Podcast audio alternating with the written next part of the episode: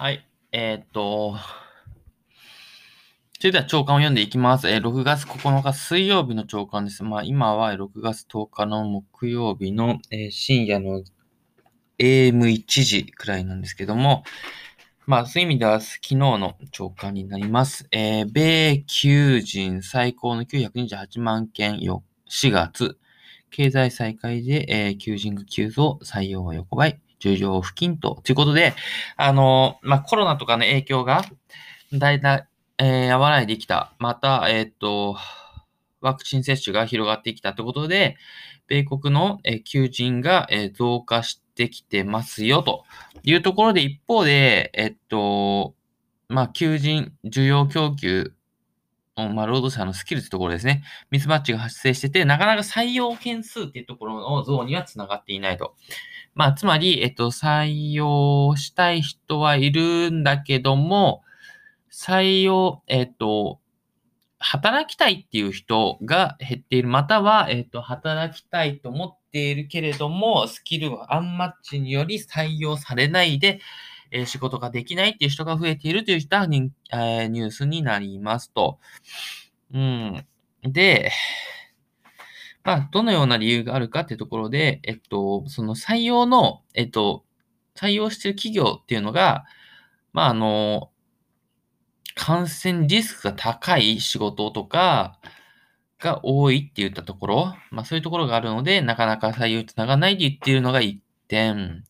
もう一つは、えっと、今このパンデミックの状況下で新しく仕事したいかって言ったらそんなことはない。ちょっと待ってみようって考えている、え、っと、これから、なんですかね、求人を探している、まあ、求職者側の、えっと、視点っていうところもあるということではございます。まあ、少なくとも、あの、まあ、当たり前といえば当たり前ではございますけれども、まあ、コロナの収束に伴って、まあ、えー、っと、まあ、採用数、採用、求人数が増えていくと。まあ、いったところで、あの、景気回復の兆しは少しずつ見えてきてるのではないかなというのは、まあ、感じられますよね。大体こういうのって、えっと、景気の回復とかって、世界恐慌とかの時ですね。まあ、米国の、えー、結果に、えっと、他の国っていうのが左右されがちといったところがあります。もちろん GDP の最大っていうところもあるし、えっと、世界のインパクトが一番大きいのはアメリカ、まあ、現状ですね。と言われているので、まあそこは考えられるのかなとはもう考えており、とは思われますね。はい。という、まあそういう意味でも、えっと、で、加えてですね、えっと、本日、えっと、菅首相がですね、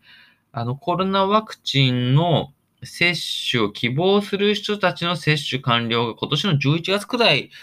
になりそうだと。まあ、目標ですかね。まあ、どっちかちょっと具体的には把握できてないんですけど、まあ、それつまりですね、7、8、9、10、7、8、9、10、11と、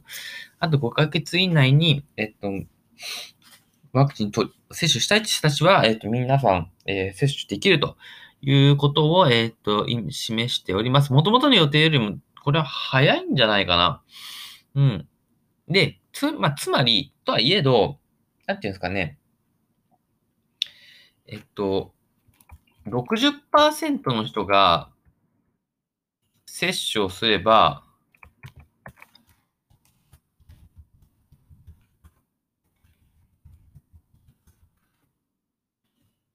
免疫、えっと、集団免疫というものが確保されるということなんで、そういう意味では別に、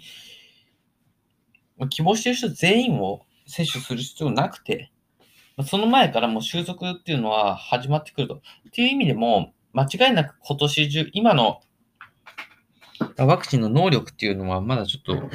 インド系とか、あの、わかんないんですけども、まあ、想定としては、可能性としてですね、あの、まあ、いつもの、まあ、いつもの生活っていうのをもう忘れ、ほぼ忘れてしまってるんですけども、まあ、コロナ前のあの時の生活に今年中には戻れるのではないかという予想の期待が、ここではわかり、ありますよね。うん。まあそういう意味でも、まあ投資先とかですね。まあ今後考えていくで、まあ意味でも、えっと、アフターコロナっていうところはね、えっと、いろいろけん、えー、まあ、生活面でも仕事面でも検討していく上で、まあ、かなり迫ってきてますよっていうことで、まあ、そこにめがけてどんな、あのー、アプローチができるかっていうところは、もう一度再再度検討していく必要があるのかなっていうのは感じられますと。はい。ちょっと長くなってしまいましたが、えっ、ー、と、今回の、えー、長官一面の記事から、記事の説明と、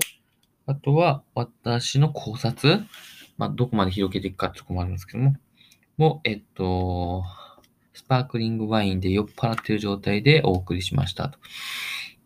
明日も一日頑張りましょう。以上です。